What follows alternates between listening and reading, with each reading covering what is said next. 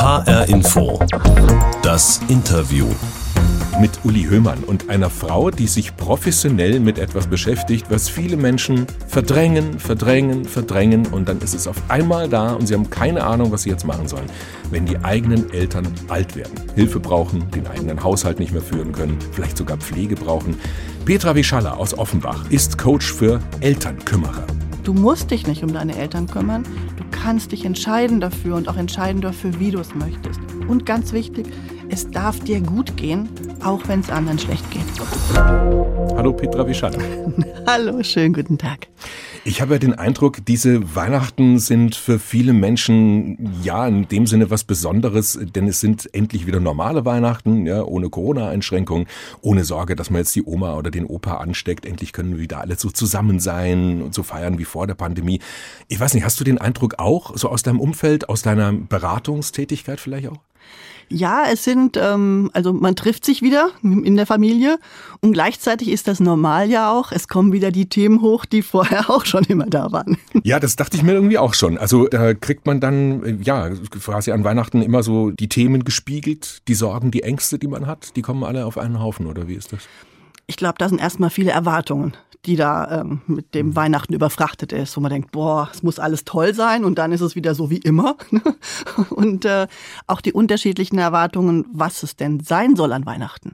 Was ist denn ähm, die Qualität darin? Manche sagen, oh, endlich mal tolle Gespräche und die Mutter sagt, Hauptsache alle sind da. So. Ne? Genau. Und da ich glaube, die Sprüche kennt jeder, ne? genau, richtig. Ja, ja, genau, ja. Petra, HR Info, das Interview nennen wir auch gerne die Sendung mit der Box. Mhm. Denn wir haben immer für unsere Gäste da immer in diese Box hier äh, dabei und da tun wir immer was rein, was mit ihnen zu tun hat, mhm. was Überraschendes, mal auch was zum Rätseln und natürlich was zum drüber reden. Und ich gebe dir die jetzt einfach mal rüber, mhm. mach sie mal auf und erzähl, was du da drin findest. okay. Also, da ist zum einen ein, äh, ein Führerschein ja. drin. Ähm, ein, etwa, ein, ein Kondom und ähm, ein Zettel mit, äh, ein Notizzettel, Post-it. Ich nehme, meine Telefonnummer ist. Oh nein, ich wohne heißt das. Genau, ich kann die Schrift nicht so gut lesen. Ja, es ist meine. Ah ja, genau, richtig. Also ich heiße, ich, ich heiße, ich wohne und meine Telefonnummer ist. Punkt, Punkt, Punkt. Ja. Warum habe ich dir das in die Box gelegt? Hast du eine Idee?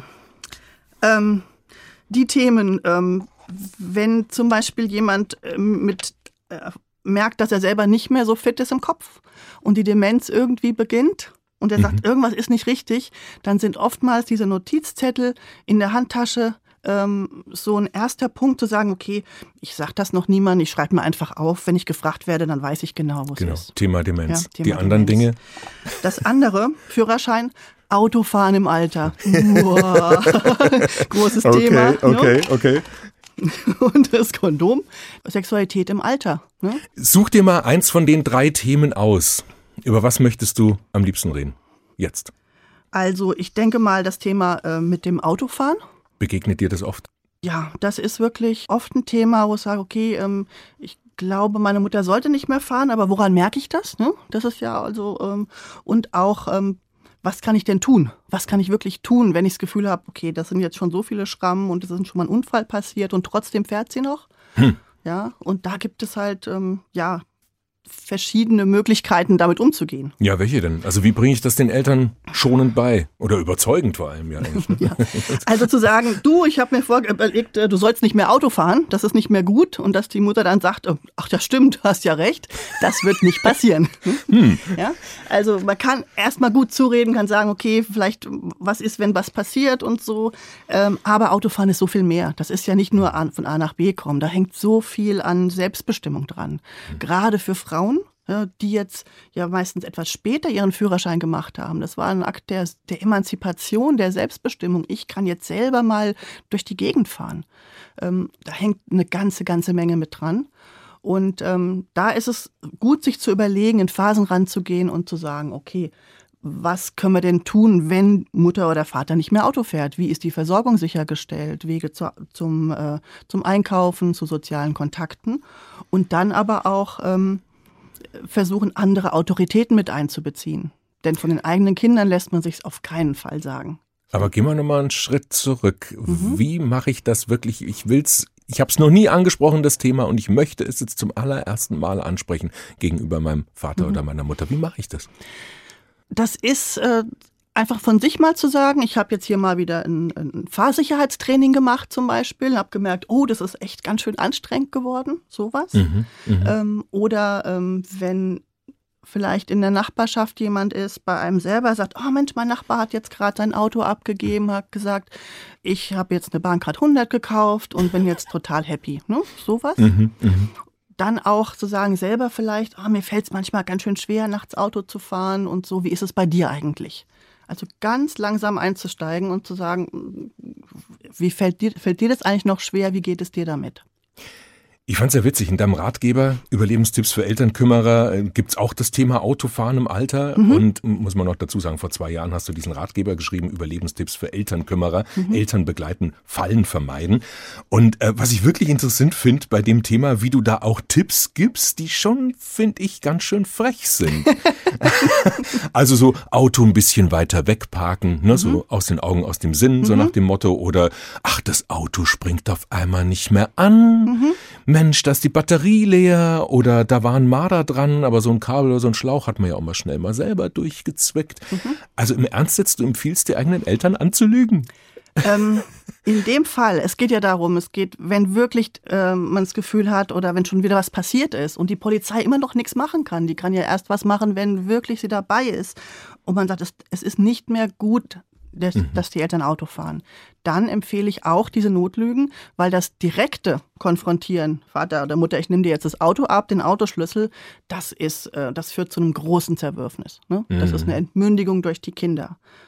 Aber wenn jetzt sowas auffliegt, sowas, dann macht's das doch alles noch viel Natürlich, schlimmer. Natürlich, man muss halt schon gut vorbereitet sein. Also wenn man die Batterie abklemmt und der Vater ist aber so ein Tüftler und sagt, äh, Moment mal, was war denn das? Und dann sagt er, okay. Oder äh, die Mutter sagt, ach Mensch, Schorsch, komm doch mal vorbei. Ich habe da mein Auto funktioniert nicht. Ich dachte, ah ja, kein Problem, habe ich muss man schauen. Ne? Mhm. Manchmal ist es auch gut, beim Reifenwechsel mit der Werkstatt zu sprechen und zu sagen, hm, schaut mal, ähm, ist vielleicht ein größerer Schaden am Auto oder so. Ne? Dass also, sich nicht mehr rentiert, genau, dass richtig. man dann so einen Anlass ja. hat von außen. Genau. So. Und es gibt ja eine Frage, die man sich wirklich stellen sollte, um festzustellen, sollte meine Mutter, mein Vater noch Auto fahren?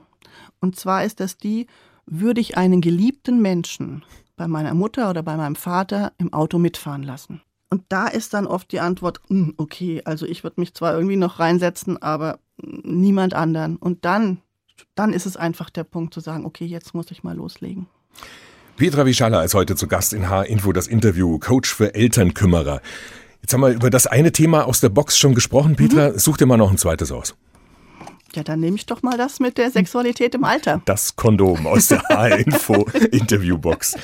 Ja, genau. Eltern sind getrennt, geschieden, verwitwet, was auch immer. Und auf einmal hat Papa, Mama einen neuen Partner, neue Partnerin. Und wir sind ja dann jetzt als äh, Söhne, Töchter längst aus dem Alter raus, dass wir dann diesen Menschen als, als Stiefmutter oder Stiefvater mhm. oder sowas betrachten. Genau. Aber Trotzdem denke ich mir, ist das ja so komisch, weil man sich ja dann auf einmal etwas vorstellt, was man sich bei seinen eigenen Eltern nie vorgestellt hat. Mhm. Wie sind die zusammen im Bett? Genau, ja und äh, dass die überhaupt zusammen, also dass da überhaupt jemand anderes mhm. ist und allein schon Händchen haltend irgendwie durch die Gegend zu laufen. Ja? Und da kommen auf einmal, äh, merke ich in meinen Beratungen, immer wieder so ganz heftige Moralvorstellungen hoch. Das kann doch nicht sein, das darf doch nicht, das bin, wie benimmt die sich denn und so. Ähm, und manchmal ist es auch die Loyalität gegenüber dem Elternteil, das vielleicht verstorben ist. Ne? Oder ähm, wo man sagt, Mensch, jetzt, was ist ich? Mein Vater ist jetzt gerade ein halbes Jahr tot und meine Mutter hat jetzt auf einmal einen neuen. Ja? Dass die Mutter vielleicht sechs oder sieben Jahre sich um den Vater gekümmert hat und ihn auch noch versorgt hat und für ihn da war und jetzt sagt, oh, ich möchte jetzt endlich auch mal, ich freue mich so, dass da jemand anderes in meinem Leben ist. Das kommt bei den Kindern gar nicht so an. Da ist es oft so dieses, ah, das kannst du doch nicht machen. Aber woher kommen auf einmal solche Moralvorstellungen? Obwohl die ja diese Menschen, die du mhm. jetzt schilderst, ich nehme mal an, in anderen Zusammenhängen gar nicht so mhm. hypermoralisch sind, genau, oder? Richtig. Ja. Das ist wirklich ähm, strange. Das, das kommt teilweise so, ähm, ich glaube, auch überraschend für die Menschen selber. Ne? Also mhm. gerade mhm. wenn im, im, Pflegeheim zum Beispiel äh, jetzt jemand äh, neue Freundin hat und die gehen jetzt Händchen haltend irgendwie über den Gang und gehen auch mal aufs Zimmer, ähm, dann ist das oft so, dass dann die Kinder sagen, Mensch, Vater, schäm dich. kannst du doch nicht machen, ja, das, was sollen denn die Leute sagen? Also all das, was wir selber sagen, hallo, geht's noch? Es wird teilweise auch ähm, von manchen Pflegeheimen auch unterstützt, zu sagen, na, das geht ja aber gar nicht und so. Und es gibt aber auch Pflegeheime, die sind da sehr offen. Und wenn man weiß, dass man da eigentlich sehr sehr wohlwollend dem gegenübersteht, sollte man auch zum Beispiel bei Einrichtungen fragen, wie deren, wie deren Einstellung ist und sich auch dahingehend entscheiden.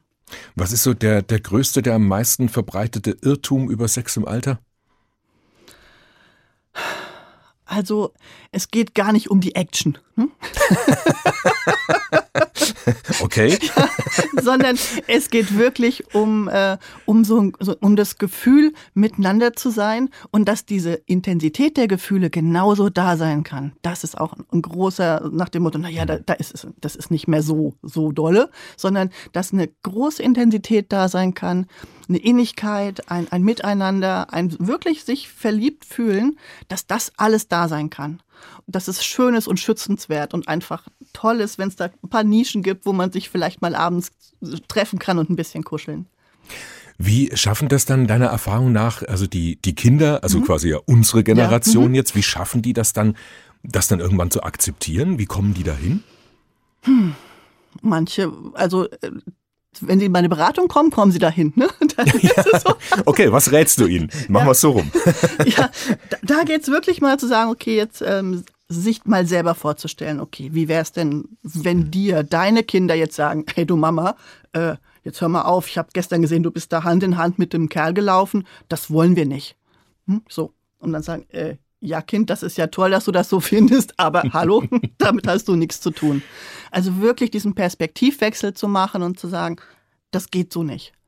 Das sind ja komplett verdrehte Rollen eigentlich. Genau. Nicht mehr, also ein Kind wird auf einmal zu, zu Eltern und die zu Eltern werden zu Erziehungsberechtigten auch noch, ne? Sondern du bist nicht erziehungsberechtigt für deine Eltern. Ganz klar. Das ist nicht dein Auftrag. Aber manchmal wünscht man sich's. Man könnte seine Eltern ein bisschen erziehen, oder? Also ähm, die Wünsche werden oft an mich herangetragen. Ja. Meine Mutter will einfach nicht auf mich hören. Ja? Ich habe so tolle Ideen, was ihr helfen würde, aber die ist so starrsinnig. Ja? Das kommt sehr oft vor und auch da geht es ja darum zu sagen, warum willst du das denn überhaupt? Ja, was ist denn dahinter und will deine Mutter das denn überhaupt? Also was ist denn da, was ist denn der Grund von dieser Sache? Was kommt dann da als Antwort? Ja, ich weiß, ich weiß doch, was gut für sie ist. Meine Mutter hat Diabetes und die darf jetzt einfach nichts Süßes mehr essen. Und wenn ich jetzt immer verbiete, dass sie einen Kuchen isst, dann wird sie sauer. Nicht so, ja, hallo? Da geht's ja wirklich um die Selbstbestimmung. Also ich versuche äh, immer wieder auch in meiner Beratung ganz klar zu sagen, okay, es geht um die Selbstbestimmung. Die eigene und auch die der Eltern. Zum einen steckt bei den Kindern dahinter das Bedürfnis, ich habe Recht, ich weiß was. Jetzt sag doch endlich, ne, dass ich Recht habe. So. Aber die war, aber die, die Position gibt's doch durchaus auch genauso bei den Eltern, oder? Ja, ja. Ich habe Recht. Natürlich. Ja, ja, die gibt's auch. Genau. Und jetzt beim anderen ist es aber auch noch, der Wunsch kann auch sein, wenn, wenn Mutter, wenn du jetzt genau machst, was ich jetzt dir vorschlage, dann wirst du ewig leben. Das ist recht unbewusst. Mhm. Aber das Gefühl, ich will sie vor allem beschützen, ich will meine Mutter retten und deswegen darfst du nur noch Smoothies trinken. So. Ja?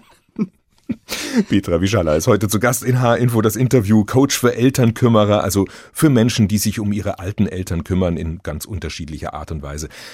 Was du jetzt so erzählt hast, Petra, bisher, habe ich wirklich so den Eindruck, eigentlich geht es immer ums Gleiche, nämlich um, wie sage ich es, also um Kommunikation, oder? Ja, wie sage ich es und noch einen Schritt weiter, welche Haltung steht dahinter? Das ist ganz wichtig. Also, also zum Beispiel, ich will erziehen oder ähm von oben herab, ne? Du musst und du solltest und ich habe da eine tolle Idee, was du jetzt machen musst. Oder wirklich auf Augenhöhe und wertschätzend, um zu sagen, hier, ich sehe, ähm, du hast da ein, ein Problem. Wie kann ich dich dabei unterstützen? Ja, also das ist ein großer, großer Unterschied. Und wichtig ist auch, man kann, wir würden erwarten, dass die Eltern auch total einsichtig sind und sagen, ja klar, logisch, hast du recht. Und bei manchen Dingen muss man eben auch ja, sehen, dass nur wir selber uns ändern können und wir die Eltern nicht mehr ändern können. Dazu kommt aber, glaube ich, auch immer noch so dieses, Eltern sind halt nun mal die Menschen, die immer so bestimmte Sätze sagen, mhm. wo man dann sofort an die Decke geht. Also so, du warst auch schon mal schlanker. Und, ähm, genau. Wie siehst du das? Trägt man das jetzt aus? so? Wie genau. siehst du denn aus? Richtig. Genau. Und deiner Schwester macht das nichts aus.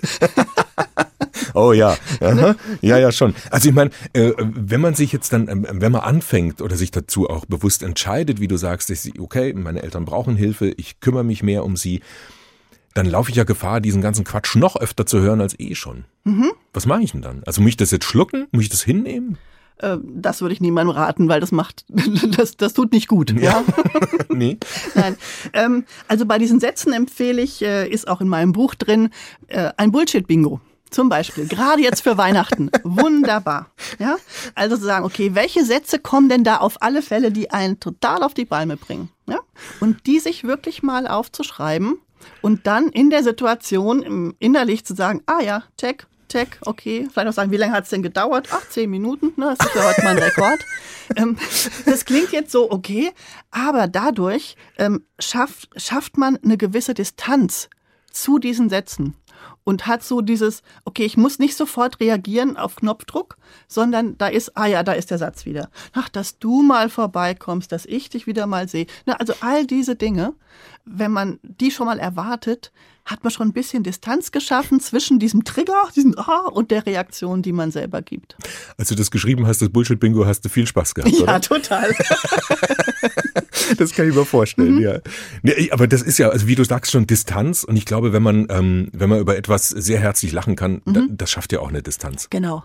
Ne? Also wirklich auch zu schauen, was kann ich selber an mir verändern, an meiner Einstellung und eben auch, welche Erwartungen habe ich an meine Eltern.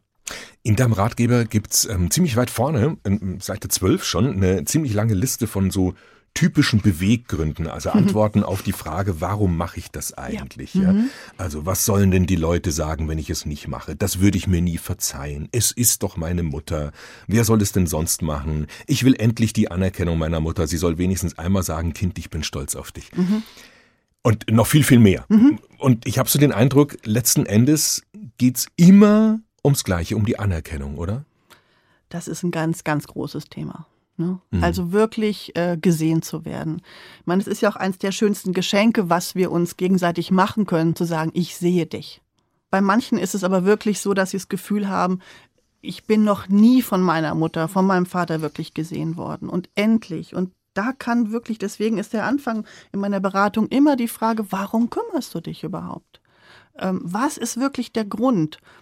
Und da zu sagen, wenn da so viele Gründe sind, dieses Pflichtgefühl, ich muss es ja machen und das macht ja sonst keiner und ich bin ja die einzige Tochter und dann ist da einfach ähm, so viel, so viel extra Energie geht in diese, in diese Verbitterung rein.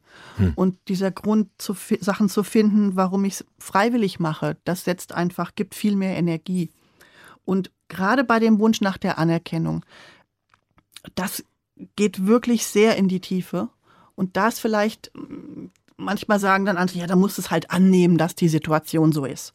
Und dieses Annehmen denke ich immer, ach, ich bin doch nicht Mutter Teresa, also ich will das nicht annehmen, ja. ja. Und auch bei dem, dann heißt es, na, dann akzeptier es halt. Und beim Akzeptieren ist immer noch so ein, so ein Widerstand. Ich will das nicht akzeptieren. Das will ich einfach nicht. Da ist immer noch Energie gegen was. Und deswegen ist mein Rat immer, ähm, anerkennen, wie die Situation ist ich erkenne an, die Situation ist jetzt so, wie sie ist. Ich bekomme von meiner Mutter nicht die Anerkennung für meine Taten. Ich, ich krieg sie nicht, egal was ich mache. Und ich erkenne das jetzt an. So traurig und so schwer das jetzt ist, doch da gibt es dann kein Dagegen mehr. Und die Energie kann ich dann nutzen und sagen, okay, was mache ich jetzt mit der Situation? Wie mhm. will ich damit umgehen? Du schreibst jetzt in deinem Buch immer schön gleichberechtigt von den Töchtern und den Söhnen. Und sprichst immer beide gleichermaßen an. Aber mhm. mal ganz ehrlich, wie ist das äh, Elternkümmern verteilt zwischen Männern und Frauen? Also ja, ne, es ist einfach eher eine Ermutigung auch für die für die Söhne Verstehe. drin. So ist es gedacht. Also ähm, es sind äh, zum Großteil 80 Prozent bestimmt Frauen, die Töchter und die Schwiegertöchter, die sich kümmern. Und ähm, das ist wirklich, das finde ich so krass, weil ähm, die Frauen ganz oftmals unhinterfragt diese Aufgaben übernehmen. Wenn heute eine Frau ein Kind bekommt, man sagt, naja, dann bleibst du jetzt 20 Jahre zu Hause und kümmerst dich, sagen alle, äh, hallo, geht's noch? Ja. Aber wenn es um die eigenen Eltern oder die Schwiegereltern geht, ist auf einmal dann die Frau, die, die dann entweder gefragt wird oder von sich aus sagt, ja, ich mache das, dann, dann so reinrutscht. Da gibt es noch keine Vorbilder dafür, dass man es auch anders machen kann. Und das kommt wirklich von den Töchtern, Schwiegertöchtern selbst oder kommt das eher von der Elterngeneration, diese Erwartungshaltung oder so? Äh, oder was heißt Erwartung? Also äh, im, im Sinne von, es ist gar keine Frage. Das ist, das ist normal so, ne? Genau. genau. Also, ähm, dass es quasi automatisch ist, das kommt von der Elterngeneration zu sagen. Naja, also die Tochter, der Sohn kann das ja gar nicht und das machen schon die Töchter.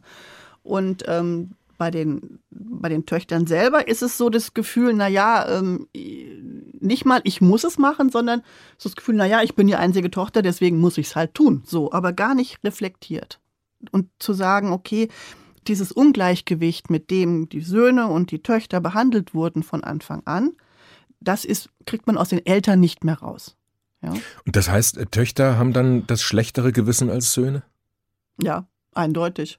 Also das kann ich jetzt mal so ganz pauschal sagen, ob, ähm, dass das so ist. Und es ist oftmals so, dass eben auch die Töchter versuchen, dann ihrer Mutter zu sagen, Mensch, ich mache doch genauso viel wie mein Bruder und so. Und denn, Beruflich jetzt, ne? Mit eigener Familie. Ja, und aber auch, und, und, und ja. ich mache viel und ich kümmere mich doch viel mehr um dich und so. Aber wenn der Bruder, was weiß ich, wenn die Tochter ist alle zwei Tage bei der Mutter.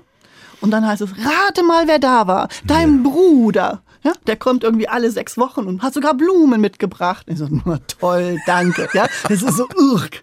Ja? ja. Und ähm, da ist es wichtig, dass die Söhne erkennen, dass sie in dieser Rolle überhaupt sind und wirklich mal sagen, also ich kenne auch einige, die sagen mir, ey Schwester, mir ist es echt peinlich, dass ich so in den Himmel gelobt werde. Ich weiß, du machst viel mehr. Wie kann ich dich, Schwester, unterstützen? Ja, das ist der Weg. Mhm. Da geht ja dann deine Beratung schon in Richtung Familientherapie, oder? Wie ist das bei dir? Ja, also Therapie ist es nicht, auf keinen Fall. Aber natürlich die Familiendynamiken, das ist eindeutig das Thema. Hm. Und ähm, das ist auch eins, was, ja, was eine meiner Fähigkeiten ist. Ich kann zwischen den Zeilen spüren. Ja. Und wirklich schauen, okay, wenn mir, wenn mir so ein Fall geschildert wird, wo liegt da irgendwas noch verborgen? Und was ist eigentlich mit dem Bruder, der sich nie meldet? Ah, ja, ja, genau der. Und dann geht's da los. Ja. Mhm. Petra Wischala ist heute zu Gast in H-Info das Interview. Demenzberaterin und Coach für Elternkümmerer. Petra, seit acht Jahren machst du mhm. das jetzt beruflich, ne? seit 2014. Gelernt hast du aber was ganz anderes. Mhm. Also nicht etwa Altenpflegerin, Sozialarbeit, Psychologie oder so, sondern Verlagskauffrau. Du warst lange Zeit Produktmanagerin bei verschiedenen Unternehmen. Wie wird man mit der beruflichen Vorgeschichte dann Coach für Elternkümmerer? Ähm, ja, das ist nicht ähm, vorherbestimmt in dem Fall. Ne? genau. Also es hat mich schon immer interessiert, warum Menschen sich so verhalten, wie sie es tun. Ja?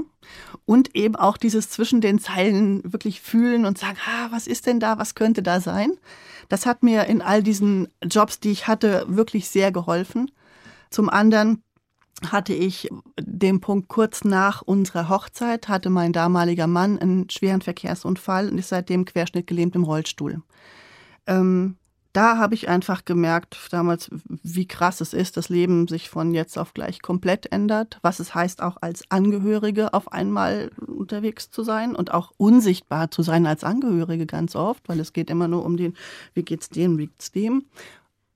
Unheimlich viel Erfahrung auch mit ähm, mit Ärzten, Krankenhäusern, was alles zu tun ist. Und äh, mein damaliger Mann war dann auch noch in der Nationalmannschaft im Rollstuhlcurling und ich war die Teammanagerin der Nationalmannschaft und wir waren tatsächlich 2018 bei den Paralympics in Südkorea dabei. So. Ja, also wenn du was machst, dann wirfst du dich auch immer gleich ganz rein, oder? ja, kann das sein? Ja, das kann so sein. genau. Ne? Und, aber ein weiterer Punkt ist auch noch, äh, mein Vater hatte eine schwere Krebserkrankung mit demenzieller Erscheinung und da ging es wirklich nochmal ans Eingemachte, wo ich gemerkt habe, okay, bei der Diagnose, egal wie viel ich jetzt mache, ich werde ihn nicht retten können egal was ich jetzt an Therapien, an sonstigen Formen, ich werde ihn nicht retten können. Das war eine sehr, sehr schmerzhafte, sehr krasse Erkenntnis. Und gleichzeitig kam aber auch dann sofort dieses Bewusstsein, jetzt ist er da und jetzt kann ich die Zeit mit ihm so wertvoll und so, so, so, so, so gut wie möglich verbringen. Aber warum hast du dann aus diesem Umsorgen, Kümmern äh, dann letzten Endes auch ein Geschäftsmodell gemacht? Das hat noch eine Weile gedauert. Ja, also mhm. ich, als ich dann ähm, im, im Produktmarketing war, habe ich gesagt, okay, ich möchte nicht nur mit mit den Menschen jetzt mit der Technik arbeiten, sondern ich habe dann gesagt, ich möchte mit Menschen wirklich arbeiten, habe dann eine Coaching-Ausbildung begonnen und habe das aber erst in Richtung Business Coaching gemacht. Also habe wirklich erst in dem Bereich angefangen und habe dann aber noch gesagt, eigentlich ähm, mit genügend Abstand dann auch, da habe ich so viel Wissen und auch so eine so eine Liebe zum, zur Kommunikation und, zum, und zu den Menschen, dass ich gesagt habe, das ist das Thema, da kann ich einfach so einen Mehrwert bringen. Und habe auch gemerkt, damals, als bei meinem Vater war der behandelnde Arzt, der, der auch die Chemotherapie gemacht hat, der hat mir dann gesagt, oh, wenn ich mal krank bin, möchte ich gern, dass Sie sich um mich kümmern. Und das war für mich, das ging so tief, das war so ein Ritterschlag wow. für mich, wo ich dachte, wow, okay. Ja. Also so dieses Managen, Organisieren, Kommunizieren, das ist quasi so der rote Faden in deinem mhm. Berufsleben? Ja, genau. In ja. deinem Leben sonst auch? Also ist gar nicht mehr zu trennen. Ne? ja, genau. Na gut, also wenn ich was mache, dann klappt das auch. so Den Anspruch hast du auch. Ja, das passiert einfach. ja, wahrscheinlich ist da auch der Anspruch dahinter, natürlich. Aber das Thema das ähm, mehr, mehr das Gefühl, mehr das Menschliche, mehr auch das Thema ähm, Weiblichkeit und Frau sein. Das ist auch noch viel mehr dazu gekommen. Und deswegen geht's mir vor allen Dingen ja auch um die Frauen, um die, um, um den Frauen zu sagen, oder allen, du musst dich nicht um deine Eltern kümmern. Du kannst dich entscheiden dafür und auch entscheiden dafür, wie du es möchtest. Und ganz wichtig, es darf dir gut gehen, auch wenn es anderen schlecht geht. Mit dem, was du jetzt alles erzählt hast, interessiert mich jetzt zum Schluss noch, wie feierst du Weihnachten? ich habe das Glück, ich habe eine ganz wundervolle Schwester, mit der ich mich sehr von Herzen verstehe. Und wir haben eine noch wundervollere Mutter. Nein, also, und wir feiern zu dritt äh, in, in Wicker, ne, in Flörsheim-Wicker. Ähm, und ähm, es gibt natürlich den Gänsebraten und es gibt den Weihnachtsbaum und es gibt das Glockengeläut. Also und ganz alles klassisch. von dir tiptop organisiert. Nein, das macht, das macht meine Mutter. Da muss ich Ach. wirklich, ja, da muss ich wirklich nur hinkommen und mich wohlfühlen. Kannst du das zulassen? Also, Haushalt organisieren, das ist nicht das Thema, was ich gut kann. Petra Wischalla, ganz herzlichen Dank für das Gespräch. Sehr gerne. Das war H-Info das Interview. Heute mit Petra Wischalla aus Offenbach, Demenzberaterin und Coach für Elternkümmerer. Sie hat zu dem Thema auch ein Buch geschrieben, haben wir ja auch erwähnt. Ein Ratgeber, Überlebenstipps für Elternkümmerer heißt das Buch, erschienen vor zwei Jahren im Reinhardt Verlag. Vielen Dank fürs Zuhören. Ich bin Uli Hümmern.